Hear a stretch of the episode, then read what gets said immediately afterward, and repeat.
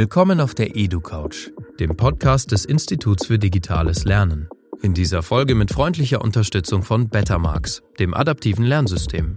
Auf der EduCouch diskutieren wir über Bildung mit Menschen, die etwas zu sagen haben, die eine digitale Zukunft gestalten wollen, die der Gesellschaft den Spiegel vorhalten. Wir glauben nicht mehr an die Schule der Vergangenheit und wollen die Bildung des 21. Jahrhunderts mitgestalten. Zuhören, nachdenken, diskutieren. Und los geht's.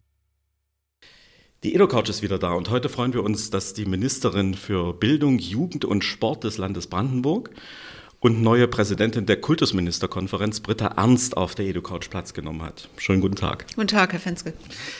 Frau Ernst, Sie sind seit 2017 äh, Ministerin, äh, Bildungsministerin in Brandenburg, waren davor Schulministerin in Schleswig-Holstein, haben sich davor in der hamburgischen Bürgerschaft auch schon mit Bildungsfragen beschäftigt. Ähm, wann ist Ihnen eigentlich diese Verbindung von Digitalisierung und Bildung aufgefallen und äh, mit, welchem, mit welchem Projekt, mit welchem Thema äh, haben Sie sich da beschäftigt? Ich glaube, ich kann nicht einen Zeitpunkt so genau benennen. Für mich sehr prägend war, dass die Schülervertretung in Schleswig-Holstein sich gegen ein Handyverbot in Schulen ausgesprochen hat. Und da fand ich, hatten die recht. Unabhängig vom Thema Bildung, wenn Sie in kurzen Worten beschreiben müssten, was ist Digitalisierung? Wie sieht da Ihre Antwort aus? Ja, jetzt eine Definition zu bringen. Wir sind einfach in bestimmten Abständen mit neuer Technik konfrontiert, die Menschheit. Und äh, jetzt ist es halt die Digitalisierung. Ähm, und was das genau ist, verändert sich ja auch von Jahr zu Jahr. Aber ich finde, äh, ich war immer sehr der Meinung, dass gesellschaftliche Veränderungen, die so prägend für die Gesellschaft sind, in der Schule ihren Platz haben müssen. Und insofern geht es darum, dass Schülerinnen und Schüler diese Veränderung begreifen, aber auch die Technik verstehen. Und dann ergeben sich aber für das Lernen so unglaubliche Potenziale, die wir bisher ja schon viele sehen, aber noch gar nicht abschließend abschätzen können. Und wichtig ist, dass die Schule als äh, lernende Organisation die Türen öffnet und nicht verschließt. Und vor einigen Jahren gab es eine intensive Debatte, ob überhaupt das Lernen mit digitalen Medien seinen Platz in der Schule haben soll oder ob es nicht ferngehalten soll, äh, um die Schülerinnen und Schüler in einer gewissen Reinheit auf die Welt vorzubereiten. Und diese Position habe ich nie vertreten. Sie schauen ja auf eine vielgestaltige und interessante Karriere. Jetzt rückblickend mal betrachtet, ganz persönlich, äh, sozusagen auf Sie bezogen. Welches Bildungserlebnis hat Sie eigentlich am meisten geprägt, hat Sie in Ihrer Entwicklung am meisten vorangebracht? Ich bin das klassische Arbeiterkind des Westens in Deutschland. Und ohne die Bildungsreform der 70er Jahre hätte ich weder Abitur noch Studium. Und das habe ich mit 15, 16, 17 schon gewusst. Und das hat mich tief geprägt und äh, hat mir auch die Erkenntnis vermittelt, dass Politik tatsächlich das Leben der Menschen gerechter machen kann, dass man auch Einfluss nimmt. Und insofern war mir die Bedeutung von Bildung seit frühester Jugend wichtig, hat auch zu meinem politischen Engagement beigetragen, weil ich äh, Gerechtigkeit beseitigen möchte. Aber ich bin erst sehr spät Bildungspolitikerin geworden. Ungerechtigkeit meinten Sie wahrscheinlich. Ungerechtigkeit. Ungerechtigkeit beseitigen, ja, ja. Ähm, auf, den, auf den Punkt gebracht. Würden Sie sich als Produkt des deutschen Bildungswesens äh, beschreiben oder haben Sie sich auch an vielen Stellen etwas gegen diese Strukturen und Vorgaben erkämpfen müssen in Ihrem Leben? Ich äh, bin nicht, ich bin natürlich ein Produkt des Bildungssystems, aber ich bin auch ein Produkt der Erziehung meiner Eltern und der gesellschaftlichen Rahmenbedingungen, der Erfahrungen, der ich mich ausgesetzt habe. Und für mich ist sehr prägend, dass ich auch nach der Schulzeit noch unglaublich viele Bücher gelesen habe, auch sehr viel theoretische Werke über gesellschaftliche Entwicklung. Also insofern ist mein Bildungsplan mit der Schule gar nicht abgeschlossen gewesen. Und Ansonsten ist, stimmt alles, was eben diese wichtige Organisation Arbeiterkind.de, was dort auch beschrieben wird. Ähm, ich, mir sind die Hürden sehr bewusst, ähm, dass die Zugänge zu Bildung andere sind. Die Zugänge zu Literatur, zu Musik, zu bildender Kunst äh, hängen doch sehr von den Elternhäusern ab. Und das ist was anderes, ob man sich das noch als aktiven Lernprozess auch nach der Schule aneignet oder ob es von kleiner Kindheit an ein selbstverständlich begleitet. Vielleicht gerade in diesem Zusammenhang. Äh, Sie sind ja Präsidentin der Kultusministerkonferenz geworden. Gerade auch in einer sehr schwierigen Zeit wegen Corona. Man sieht Sie jeden Tag auch in den Medien. Sie müssen viel vermitteln und erklären und werben für bestimmte Wege. Was ist denn Ihr Hauptziel in dieser Zeit? Ich weiß, dass Ihnen dieses Thema Bildungsgerechtigkeit immer sehr wichtig war. Und Corona, da haben wir jetzt gerade die Debatte, ja, wie ungerecht ist denn das gerade für die Schülerinnen und Schüler, die ähm, ja nicht mitkommen, die eben nicht dieses perfekte Elternhaus haben? Was wollen Sie da tun? Also erstmal geht es darum, dass wir als Kultusministerinnen und Kultusminister gut zusammenarbeiten, um ein gutes Krisenmanagement zu machen und die Schülerinnen und Schüler eng zu begleiten, was sich zum Beispiel daran zeigt, dass wir große Bedeutung den äh, Abschlussjahrgängen beimessen. Der zweite Punkt ist, dass mein Thema Lernen mit digitalen Medien, guter Unterricht ganz indirekt auch damit zu tun hat, dass Bildungsungerechtigkeit beseitigt wird und äh, dass natürlich ein, ein Lernen, was auch stärker individuell gesteuert werden kann, Potenziale bietet. Wir werden aber, sobald wir aus dem harten Corona-Krisenmanagement, in dem wir im Moment noch sind, langsam herauskommen und das beginnt ja jetzt, uns natürlich mit den Folgen ganz intensiv beschäftigen müssen. Erfreulicherweise haben wir seit der Nach-PISA-Zeit gute Instrumente, um Lernstände zu erheben, so dass wir uns nochmal einen klaren Blick verschaffen können. Und äh, wir werden äh, dann auch äh, die Schülerinnen und Schüler sehr gezielt unterstützen müssen über einen langen Zeitraum. Sie haben im Land Brandenburg die Schulcloud des Hasso-Plattner-Instituts eingeführt. Es gibt Schulentwicklungsprogramme, Medienfit zum Beispiel. Ähm, Sie unterstützen auch die IT und äh, die Medienausstattung an den Schulen. Nun sieht das in anderen Bundesländern ja ähnlich aus. Alle tun irgendwas, es werden Programme aufgelegt, man fördert so bestimmte Dinge. Manchmal geht darüber der Eindruck ähm, verloren, was ist eigentlich das Gesamtkonzept digitale Schule? Und das war ich ganz bewusst deshalb, weil ähm, wir natürlich nun jetzt in diesen Zeiten gerade gesehen haben, wie wichtig das gewesen wäre, es schon vorher gehabt zu haben. Aber da gehört ja mehr dazu als Ausstattungsfragen oder irgendeine Plattform. Können Sie das für Brandenburg so ein bisschen skizzieren? Wie sieht das aus, das Gesamtkonzept? Also im Moment steht im Vordergrund, dass überhaupt Unterricht auch in Distanz oder im Wechselunterricht stattfindet. Dafür braucht man die Ausstattung, dafür braucht man Videoformate. Und die spannende Frage ist, was bleibt nach Corona und welche Rolle spielt das Lernen mit digitalen Medien? Und das ist auch ja das Thema meiner Präsidentschaft, weil wir eine ganze Menge wissen, insbesondere auch durch das Engagement der Lehrkräfte, die einfach viel ausprobiert haben und geguckt haben, welche Tools kann ich denn benutzen, was funktioniert denn nur im Präsenzunterricht? Und was können Schülerinnen und Schüler nutzen, um sich selber etwas beizubringen. Darüber muss das kollektive Wissen wachsen in Deutschland, äh, dass wir ein Gefühl dafür haben, wo, wo können wir Schülerinnen und Schüler auch ein bisschen alleine lassen, dass sie ihre Lernvorgänge steuern? Und dass das aber ein, ein fester Bestandteil auch des normalen Unterrichtes außerhalb von Pandemiezeiten wird. Ich denke, da müssen wir hinkommen und darüber denken wir auch nach, aber im Moment dominieren die Ausstattungsfragen durch die Pandemie. Darf ich vielleicht eine? Und wenn ich ergänzen ah, ja, darf, dann geht es natürlich um Inhalte. Aber das hat die Kultusministerkonferenz schon mit der Präsidentschaft 2016 der Kollegin Bogedan auf den Weg gebracht, wo wir definiert haben, was muss man wissen an Medienkompetenz? Wie kann ich äh, Fake News identifizieren? Wie kann ich Daten verarbeiten? Wie recherchiere ich überhaupt? Äh, das sind Inhalte, die wir in die Lehrpläne übernommen haben. Und dann geht es darum, ein technisches Verständnis zu haben, aber es geht eben auch darum, digitale äh, Lehr- und Lernangebote zu entwickeln und ein Gefühl zu kriegen, äh, was kann wunderbar den klassischen Schulunterricht ergänzen. Sehr schön, wenn ich, wenn ich eine ganz kleine Zwischenfrage stellen darf, weil Sie es gerade erwähnt haben. Die Kolleginnen und Kollegen probieren gerade sehr viel aus. Nun kennen Sie ja auch die Debatte, die manchmal entstanden ist oder auch läuft mit Datenschutzbeauftragten. In Thüringen ist der ähm, Kultusminister gerade äh, sozusagen in ein Verfahren geraten, weil der Landesdatenschutzbeauftragte gegen seine ähm, ähm, ja, Nutzungen von sozialen Medien und so weiter war. Wie ist, die, wie ist da Ihre Position oder überhaupt die Position auch der KMK?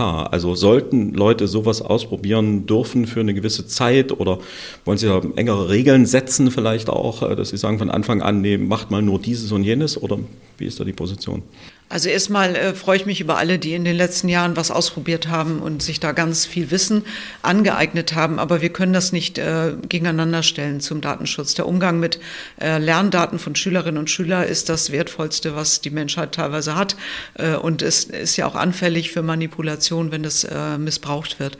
Und deshalb müssen wir die Daten der Schülerinnen und Schüler schützen. Und darüber ist die Sensibilität gewachsen. Die Datenschutzbeauftragten haben sich eingebracht, durchaus oft konstruktiv, positiv würde ich auch für Brandenburg eindeutig sagen. Das ist eine große Unterstützung.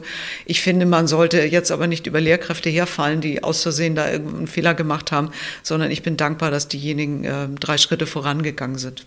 Während des ersten Fachgesprächs Lernen mit digitalen Medien im Juni des letzten Jahres haben Sie sinngemäß gesagt, naja, es kann ja im äh, Ministerium niemand alles wissen und alle Ideen haben für die digitale Schule. Insofern ist der Weg von oben nach unten, so Dinge durchzustellen, nicht richtig. Sie wollen im Gegenteil von unten nach oben, also Lehrkräfte ermutigen, Ideen zu entwickeln und die dann ins Schulwesen einbauen. Das klingt auf den ersten Blick gut. Trotzdem die kritische Nachfrage. Sehen Sie nicht die Gefahr, dass damit eine Situation entsteht, wo Sie sehr, sehr unterschiedliche Inhalte, Techniken, Ausstattungen, Vorgehensweisen haben, die Sie kaum noch überblicken und die Sie gar nicht mehr zusammenbinden können? Und zweite Frage, wie reflektieren das die Kolleginnen und Kollegen vor Ort an den Schulen? Weil manchmal hört man ja auch, naja, äh, wir müssen solche Dinge dann immer umsetzen, so nach dem Motto, Digitalisierung macht mal vor Ort, ihr kriegt das schon hin. Also wie sind Ihre Erfahrungen dabei?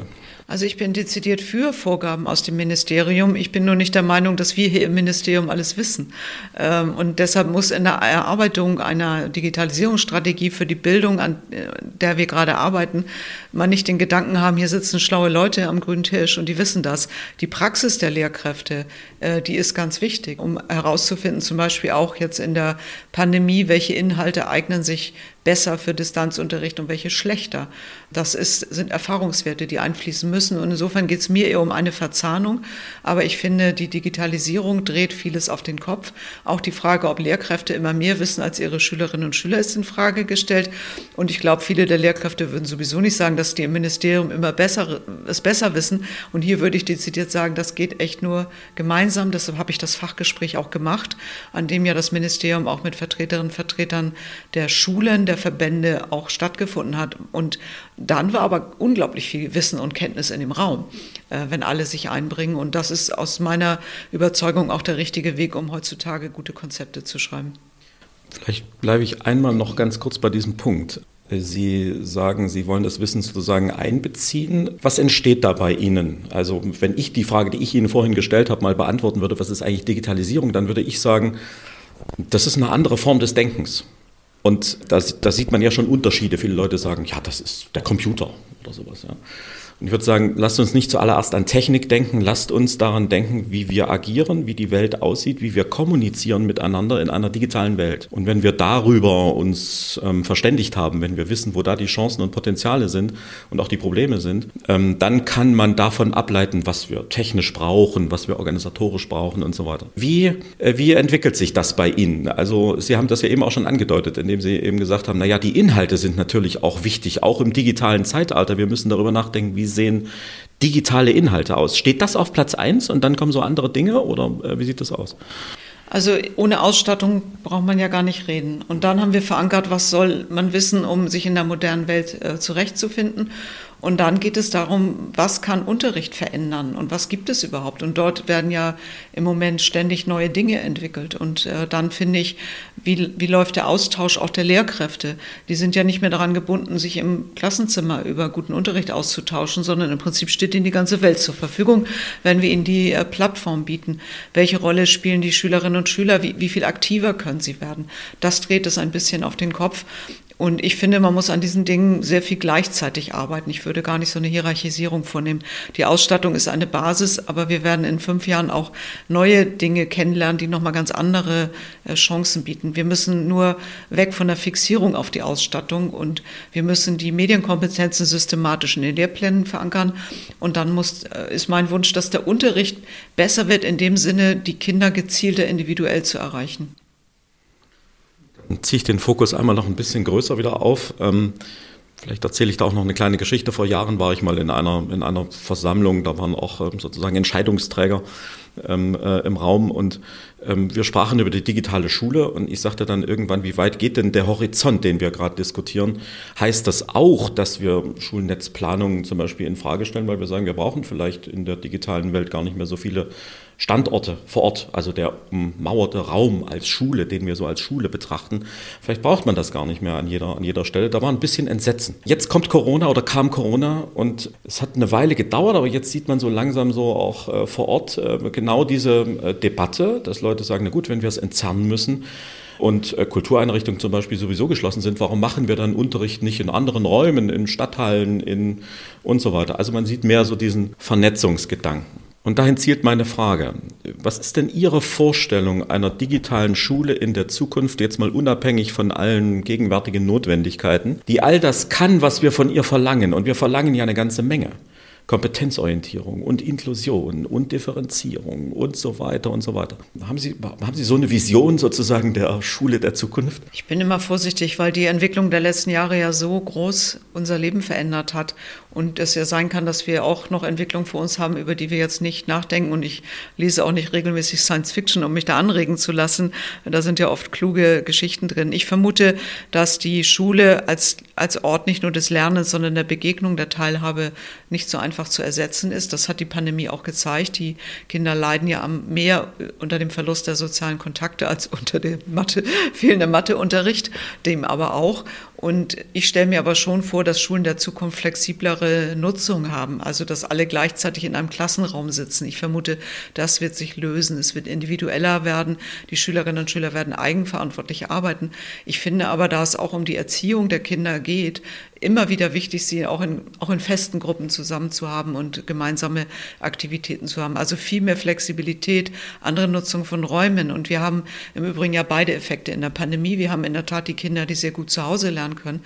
Wir haben aber auch Kinder, die das überhaupt nicht können und wo teilweise entweder legitimiert oder heimlich die Schule ihre Räume geöffnet hat, um überhaupt Kindern eine Lärmumgebung zu schaffen. Dann, wer sich zu dritt ein Kinderzimmer teilt und zu dritt ein Notebook, kann nicht äh, parallel Distanzunterricht haben. Und das zeigt, dass diese schulischen Räume für die Kinder eine ganz große Bedeutung haben. Und ich finde nicht, dass Kinder, sobald sie eingeschult werden, sozusagen ein Arbeitszimmer äh, per se haben, sondern äh, zur Kindheit gehört noch mehr. Frau Ministerin, vielen Dank für diesen Einblick in Ihre Arbeit und Ihre Gedanken. Viel Erfolg weiterhin. Dankeschön. Ich danke Ihnen sehr.